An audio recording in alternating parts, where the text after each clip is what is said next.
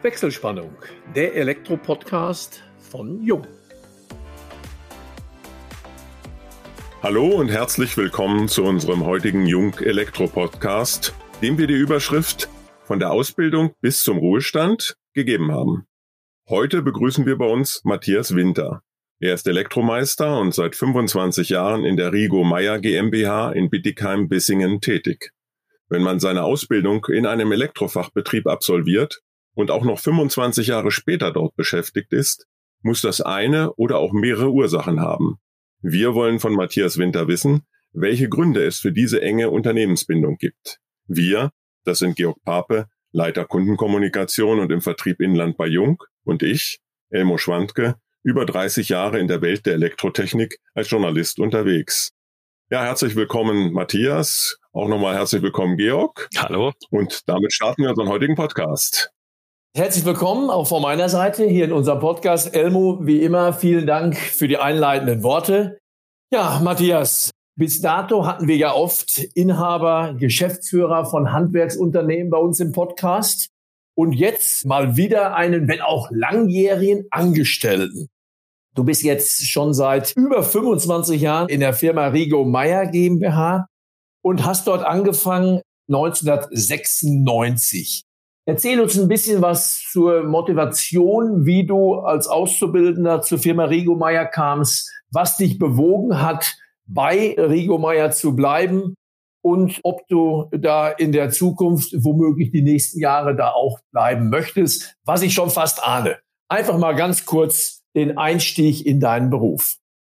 Angefangen hat es eigentlich damals in der Schulzeit, dass ich mal ein Praktikum gemacht habe als Radio- und Fernsehtechniker. Das hat mich interessiert, so als Kind mit Eisenbahn zu der Zeit noch und Basteln und Löten. Dann aber damals mein Mathelehrer glücklicherweise gesagt hat, du Matthias, Radio- und Fernsehtechniker wird ein aussterbender Beruf sein, macht es nicht. Dann hat mein Vater damals den Seniorchef auf der Baustelle getroffen und gefragt, ob denn die Firma Meyer auch ausbildet und der Seniorchef hat es bejaht. Und so rauf bin ich dann eigentlich zu der Firma gekommen, habe mich dann beworben. Also ich konnte so grob erahnen, was ein Elektroinstallateur macht. Wurde eingeladen zu einem Vorstellungsgespräch und auch zu einem Eignungstest. Den Eignungstest gemacht. Das Gute war, zwei andere Mitbewerber kamen nicht an dem Tag zum Einstellungstest, also war ich der Einzigste. Ja, daraufhin wurde ich dann eingestellt.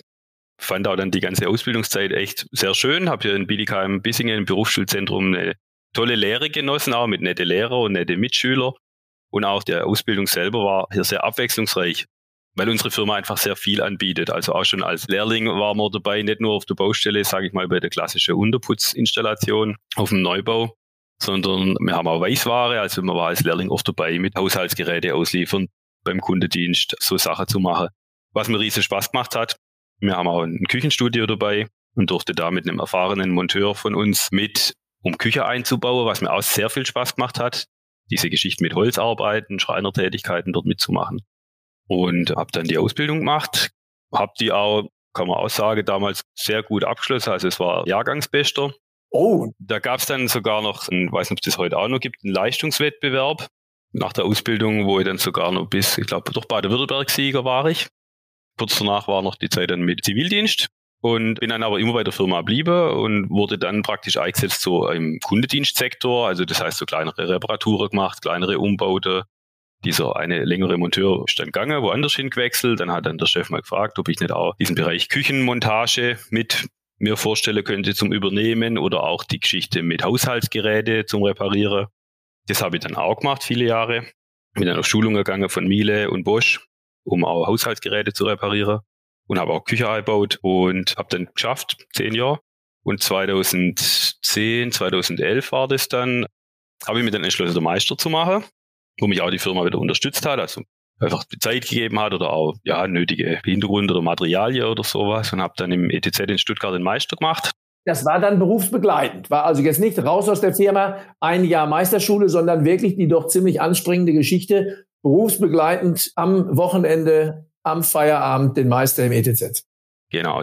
Ich habe dann zu der Zeit, wo ich den Meister gemacht habe, hatte ich schon zwei Kinder und deswegen kam dann für mich auch nur diese Teilzeit berufsbegleitend in Frage. Und es war da zweieinhalb Jahre anstrengende Zeit, muss man sagen. Da muss ich auch meiner Frau danken, die einem da wirklich der Rücken freigehalten hat und so. Hat sich aber super gelohnt, hat riesen Spaß gemacht. Muss als Lobes ETZ eine sehr tolle Ausbildungsstätte, wo ich nur jedem weiterempfehlen kann. Dann natürlich klar mal so die Frage nach der Meisterzeit. Es war schon immer klar, bevor ich angefangen habe, den Meister zu machen, habe ich auch damals mit dem Chef geschwätzt und gesagt, wie sieht's aus? Mir hattet in der Zeit davor, wo ich als Geselle arbeitet habe, hatten wir auch mal einen Meister und Angestellten. Der hat dann aber auch irgendwann wieder gewechselt. Und dann war der Chef praktisch alleine. Man wusste dann schon, dass irgendwo noch ein bisschen Position frei ist für einen Meister, der im Büro arbeitet. Nach der Meisterzeit aber trotzdem mal kurz überlegt, hm, willst du jetzt da in der Firma bleiben? Wie funktioniert das? Wie funktioniert das mit deinen Kollegen, bei denen du in der Lehre warst früher? Und jetzt sollst du denen irgendwann plötzlich ein Geschäft angeben. Klappt das? Klappt das nicht? Wie akzeptieren die dich? Kannst du das überhaupt richtig? Haben wir dann geschwätzt und gesagt, komm, jetzt probieren wir das mal ein Jahr, ob das klappt. Auch mit dem Chef miteinander natürlich. Ist das anders umgehen oder anders miteinander? Und da muss ich aber echt sagen, es hat so super geklappt nach dem Jahr und hat so super Spaß gemacht. Und mein Chef hat mir von vornherein sehr viel Freiheit gegeben und viel Vertrauen geschenkt und mich also die Projekte, wo ich abgewickelt hat, von vornherein alleine gesagt, hier mach und gut ist. Komm, wenn du eine Frage hast, ansonsten lasse ich den Ruhe und mach das. Und hat es so gut geklappt, dass ich dann gesagt habe, gut, klar, dann bleibe ich hier. Es hat viele Vorteile. Man kennt die Kunde, man kennt Kunde von jetzt seit über 20 Jahren, ja, die einen auch selber kennt. Früher als Lehrling, heute als Meister. Auch mit der Monteure, auch mit der älteren Kollegen, die praktisch vor mir schon in der Firma waren. Da klappt es wunderbar, hervorragend. Und mittlerweile kommen sie öfters zu mir, fragen mich dann Sachen, wie manchmal der Chef. Ich sage, ja, komm, bist ein bisschen entspannter in manche Dinge. Ich frag dich. Welchen Bereich deckst du heute als Meister ab? Ihr habt ja, glaube ich, vier Meister im Unternehmen, ne? Genau. Wir haben vier Meister. Also ich bin der einzigste Meister, der im Büro ist. Die andere Meister, die arbeitet draußen praktisch auf der Baustelle. Und mein Bereich ist jetzt, sage ich mal, eigentlich alles, also von Auftragsannahme über Projektabwicklung, Rechnungen schreiben, ja, neue Bereiche auch mit, ist zum Beispiel Thema Elektromobilität, was in den letzten Jahren ganz aktuell hochkommt, eigentlich solche Sachen. Also eigentlich alles, was im Büro anfällt, Lehrlingsausbildung. Ich gehe immer noch gern raus auf Baustelle. Also es war am Anfang natürlich, wenn du mal 15 Jahre lang draußen geschafft hast und gehst dann ins Büro, dann so die erste Zeit, da ist das eine große Umstellung. Ich bin einfach ein praktischer Mensch und schaffe auch gern mit der Hände. Und wenn dann am Anfang mal acht Stunden im Büro guckst, bist, denkst du eigentlich abends, was hast du eigentlich gemacht? Und dir raucht der Kopf. Aber ich gehe wirklich gern raus, auch noch, wenn Not am Mann ist. Wenn es irgendwo brennt, helfe ich gern. Was ich mir auch noch beibehalten habe, ist immer noch, ich baue sehr gern noch Küchen ein bei uns, Einbauküchen. Das lasse ich mir auch noch nicht ganz so schnell nehmen. wir haben da einen Kollege, den wir jetzt da einlernen, der übernimmt da schon großen Part davon, aber es gibt immer noch viele Sachen, wo ich gern mache. Und es gibt auch noch so ein paar Kunden, die ich einfach schon so lange habe, so Stammkundschaft von mir, wo ich auch gerne selber hingehe. Aber sonst bist du auch im klassischen elektrotechnischen Bereich aktiv, ne? Ja, genau. Also klar, wir machen ja alle Sachen. Du hast ja über diesen langen Zeitraum auch diesen gesamten technologischen Wandel erlebt und durchlebt. Das heißt, das war ja, als du anfingst, waren es einige Jahre. Da war der europäische Installationsbus, heute ja KNX, noch relativ jung. Und das Thema Digitalisierung in der Industrie, aber auch natürlich in Gebäuden und Betrieben, das war zu dem Zeitpunkt ja noch gar nicht so richtig präsent. Heute ist es selbstverständlich. Wie hast du diesen technologischen Wandel erlebt und wie hast du es geschafft, da immer mitzugehen? Wie hat es auch euer Unternehmen geschafft, sich da immer wieder so aufzustellen, dass man dem technologischen Wandel folgt und damit auch natürlich seinen Markt generieren bzw. bearbeiten kann? Da muss ich sagen, dass unsere Firma zum Glück immer wirklich am Ball war. Also auch der Chef sich immer informiert hat. Man war auf Messe, war auf Schulungen, Fachzeitschriften. Also wirklich immer aktuell, auch nie irgendwo in irgendeinem Bereich eingefahren, sondern offen für Neues. Ja. Deswegen habe ich das natürlich auch so ein bisschen gelernt. Und ja, man hat dann auch, also gerade durch die Meisterausbildung hat man natürlich irgendwann auch mal seine Quelle, dann geht man auf Messer, informiert sich irgendwo. Wenn es einen interessiert, macht der Beruf einfach wahnsinnig Spaß und mir interessiert es auch gerade das Thema Smart Home, was es da gibt. Und man muss halt einfach ein bisschen am Ball bleiben. Man darf halt nicht immer der gleiche Stiefel durchziehen, ja. Das hat jetzt angefangen mit dem Thema Smart Home, wo man sich dann natürlich auch am Anfang überlegt, das eine System, das andere System probiert das eine oder andere Mal aus. Irgendwann legt man sich mal auf was jetzt fest, wo man sagt, okay, das kann jetzt mal die nächsten zwei, drei Jahre anbieten. Vor ein paar Jahren war es dann noch Beleuchtung, riesengroßes Thema mit LED-Umstellung. Da wissen wir jetzt ungefähr, wie es läuft. Ja, ist jetzt wieder Routine, zum Glück. Jetzt gerade ist das Thema Elektromobilität. Also du kriegst am Tag zwei bis drei Anrufe, ich brauche eine Wallbox. Hilfe, meine Garage ist 20 Meter weg vom Haus. Ich habe eine Tiefgarage, die ist nochmal vom anderen Grundstück und lauter so Geschichten. Die Hersteller bringen das gefühlt alle vier Wochen was Neues. Da muss dranbleiben, ja. Dann geht man auf Schulungen. Es gibt im ETZ einen Kurs, der nennt sich Profi-Installateurstreff glaube, sechs oder sieben Abende im Jahr, wo ich die letzten drei, vier Jahre war, dass man da einfach aktuell bleibt, man tauscht sich mit den Kollegen aus. Ja, das sind so die Sachen. Ja, und ihr habt ja nebenbei auch noch ein Ladengeschäft, Küchenstudio. Du sprachst es eben an, du stellst selber noch ganz gerne Küchen auf. Ist ja sicherlich auch eine vielfältige Sache. Man kommt dann eben auch in die Objekte, in die Wohnung der Kunden, was ich mir auch immer sehr interessant vorstelle. Bist du dann auch öfter im Laden in gewissen Segmenten oder ist der Laden abgesetzt? Ich kenne euer Unternehmen jetzt leider noch nicht persönlich, aber kann es durchaus sein, dass der Matthias dann auch mal im Laden zu finden ist? Also bei uns ist das so gemacht, dass praktisch der Lade ist quasi vorgelagert. Wenn man so reinkommt zum Haupteingang ist dann das Ladegeschäft, sitzen dann zwei Sekretärinnen, die also auch das normale Installateurssache abwickelt am Telefon, sage ich mal. Und mein Büro ist aber direkt angrenzend an den Raum. Ich sage mal, wenn dann ein Kunde reinkommt und hat irgendeine Frage äh, zu irgendeinem Bauteil oder will was abholen, dann geht man halt schön vor, hilft dem Kunde und fertig, genau. Die Beratung von der Haushaltsgeräte und so, das macht dann die Kollegin vorne, die da praktisch sitzt. Und ansonsten habe ich aber im Büro und arbeite dann dort die Sache ab.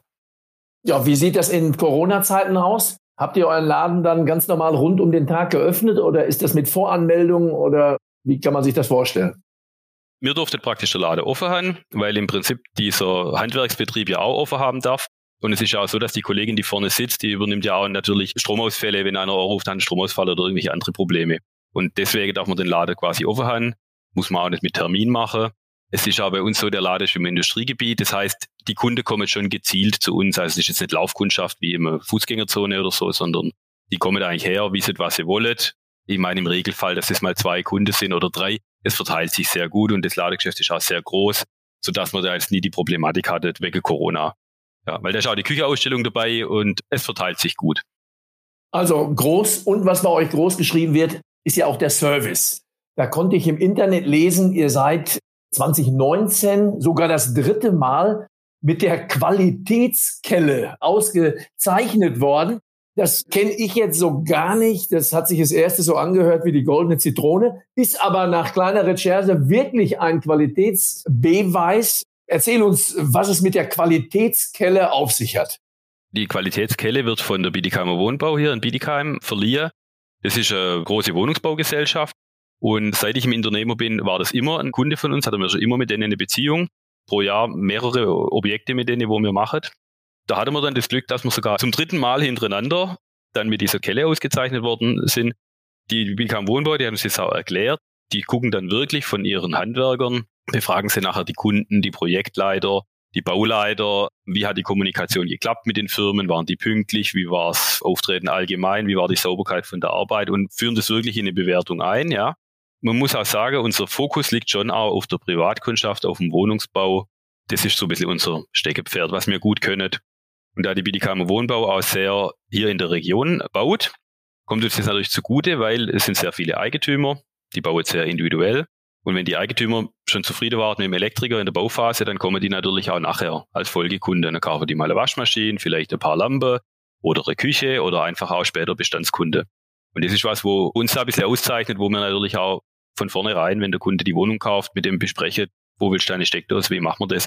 Und sind da eigentlich, glaube ich, auch, würde ich sagen, recht gut aufgestellt. Und so kamen wir dann halt auch zu dieser Kelle. Qualität ist ein gutes Stichwort. A, seid ihr ja sehr breit aufgestellt, eben als Vollsortimenter über weiße, braune Ware, Service, Installationstechnik bis hin zur Klimatechnik, Küchenplanung. Damit einher geht ja auch, dass ihr Personal benötigt mit unterschiedlichsten Qualifizierungen. Du bist für die Ausbildung im Unternehmen ja auch zuständig. Wie schafft ihr das überhaupt, das entsprechende Personal zu rekrutieren? Ist das einfach? Viele eurer Kollegen klagen ja über Fachkräftemangel, auch über die Qualität teilweise im Nachwuchs. Wie ist das bei euch und wie handelt ihr das Ganze? Also wir bilden grundsätzlich aus jedes Jahr. Also das heißt, wir haben eigentlich im Schnitt immer drei Auszubildende pro Jahr. Einer ist auf der Schule und das versuchen wir eigentlich durchweg durchzuziehen. Und dadurch haben wir natürlich auch schon viele Monteure gewonnen, die jetzt bei uns feste Monteure sind, die wir selber ausgebildet haben. Von denen wissen wir auch, was sie können. Das ist super. Wir hatten jetzt auch wirklich Glück in den letzten paar Jahren, dass wir, sage ich mal, schon erfahrenere Monteure bekommen haben, die einfach sich initiativ beworben haben oder auch mal auf eine Anzeige hin, die uns da jetzt unterstützt. Also ich glaube, Ausbilden ist eins von den großen Punkten, wo man eigentlich machen kann. Dass man darauf wartet, bis sich einer bewirbt zufällig, das ist eher selten. Bildet ihr in mehreren Berufen aus? Nee, wir haben eigentlich nur den klassischen Elektroinstallateur.